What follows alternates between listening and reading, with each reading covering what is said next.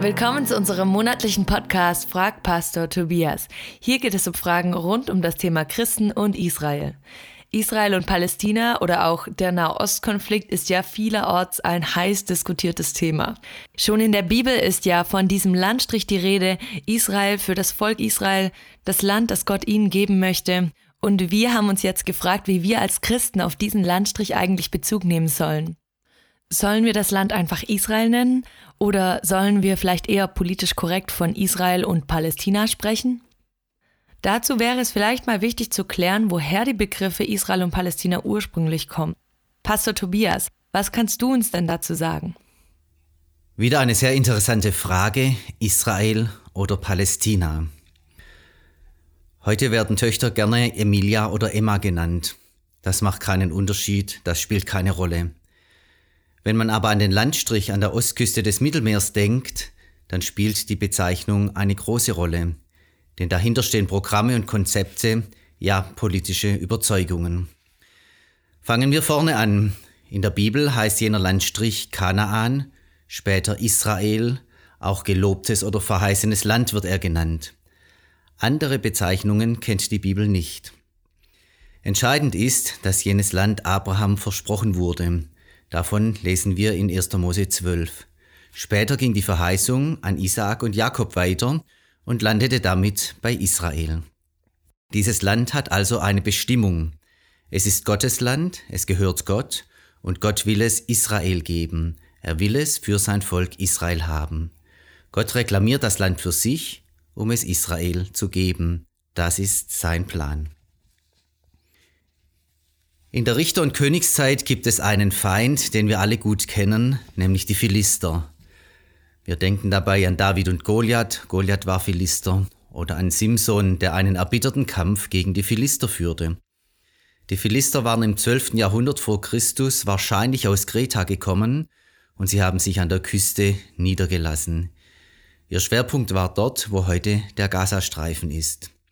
Die Philister gingen später unter und dann kamen die Großmächte. Sie gaben sich der Reihe nach die Klinke in die Hand. Erst die Assyrer, dann die Babylonier, Perser, Griechen und zum Schluss die Römer. Nach den jüdischen Aufständen im ersten und zweiten Jahrhundert nach Christus machten die Römer Israel komplett platt.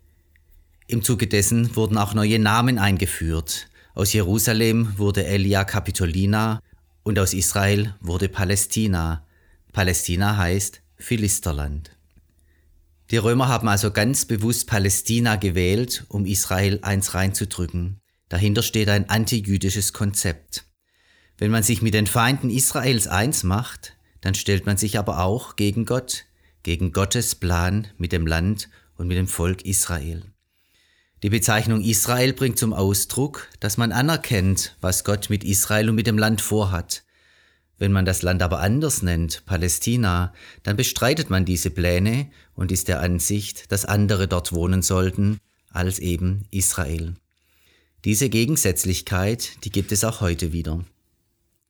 Der Name Palästina ging unter, als das Land unter muslimische Herrschaft kam. Das war viele Jahrhunderte der Fall. Erst nach dem Ersten Weltkrieg packten die Siegermächte diese Bezeichnung wieder aus, aber verstanden sie zunächst neutral. Deshalb hießen alle, die in jenem Landstrich lebten, bis 1948 Palästinenser, interessanterweise auch die Juden. Nach dem Zweiten Weltkrieg kam die UNO auf die Idee, dass dort zwei Staaten entstehen sollten, ein Staat Israel und ein Staat Palästina, der eine für die Juden, der andere für die Araber. Die Juden griffen zu und gründeten ihren Staat, die Araber lehnten ab. Sie wollten nur einen Staat haben, einen arabischen, Palästina. Hier haben wir wieder das Konzept Palästina gegen, ja anstatt Israel. Interessant ist nun, dass es ein Volk der Palästinenser nie gegeben hat.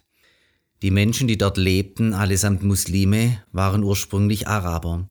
Erst unter Yasser Arafat entstand so etwas wie eine palästinensische Identität. Arafat gründete die PLO. Er wollte, wie der Name schon sagt, Palästina befreien befreien, nämlich von den Juden. Palästina statt Israel. Auf diese Weise entstand dieses Volk der Palästinenser, das es vorher gar nicht gegeben hatte.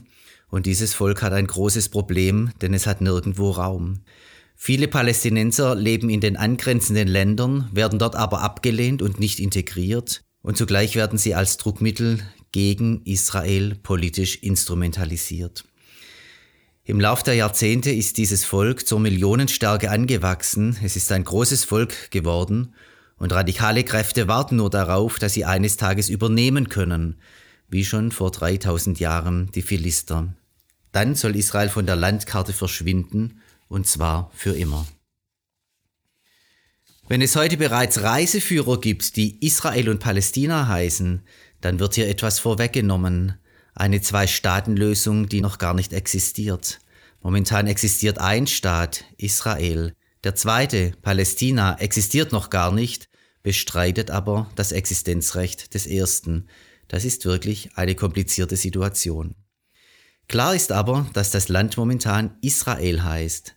Das gilt auch für Judäa und Samaria, für die sogenannte Westbank oder das Westjordanland, wo die palästinensischen Autonomiegebiete zu finden sind.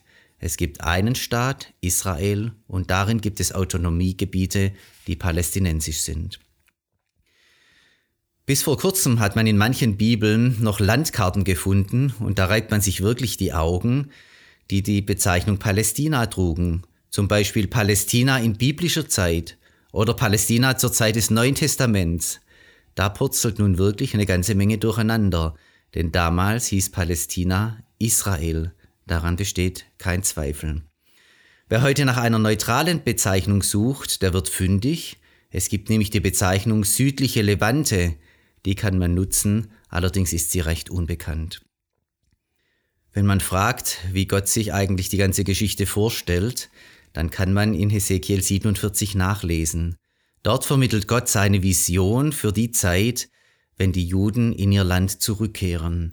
Und es heißt dort in den Versen 21 bis 23, dass die Fremdlinge wie Einheimische sein sollen unter den Israeliten. Die Vorstellung Gottes ist also ein friedliches Zusammenleben in einem jüdischen Staat Israel. Dieses Modell wählen heute bereits viele Palästinenser, schon deshalb, weil es ihnen nirgendwo besser geht als in Israel. Eine etwas politischer angelegte Folge, aber wir merken, dass dieser Streit um das Land und um den Namen des Landes schon ganz lange Zeit bestanden hat, schon im ersten und zweiten Jahrhundert, als Israel umbenannt wurde in Palästina, um den Juden eins auszuwischen und bis heute in verschiedene politische und gesellschaftliche Diskurse hinein. Wir hoffen, dass euch dieser Podcast ein bisschen Einblicke gegeben hat und vielleicht eine Hilfestellung an der einen oder anderen Stelle sein kann, wenn es darum geht, was bedeutet der Begriff Israel überhaupt in seiner ursprünglichen Weise und woher kommt der Begriff Palästina und wie hat sich die Definition dieser Begriffe vielleicht auch über die Jahre gewandelt. Vielen Dank, Pastor Tobias, für diese tolle Zusammenfassung. Wenn euch der Podcast gefallen hat, lasst uns gerne wieder ein Like da, abonniert uns, damit möglichst viele Menschen diesen Podcast hören und davon profitieren können.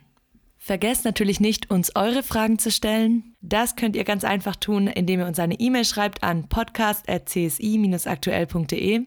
Wir freuen uns, von euch zu hören, mit euch in Kontakt zu sein und eure Fragen hier zu beantworten. Seid gesegnet und bis zum nächsten Mal.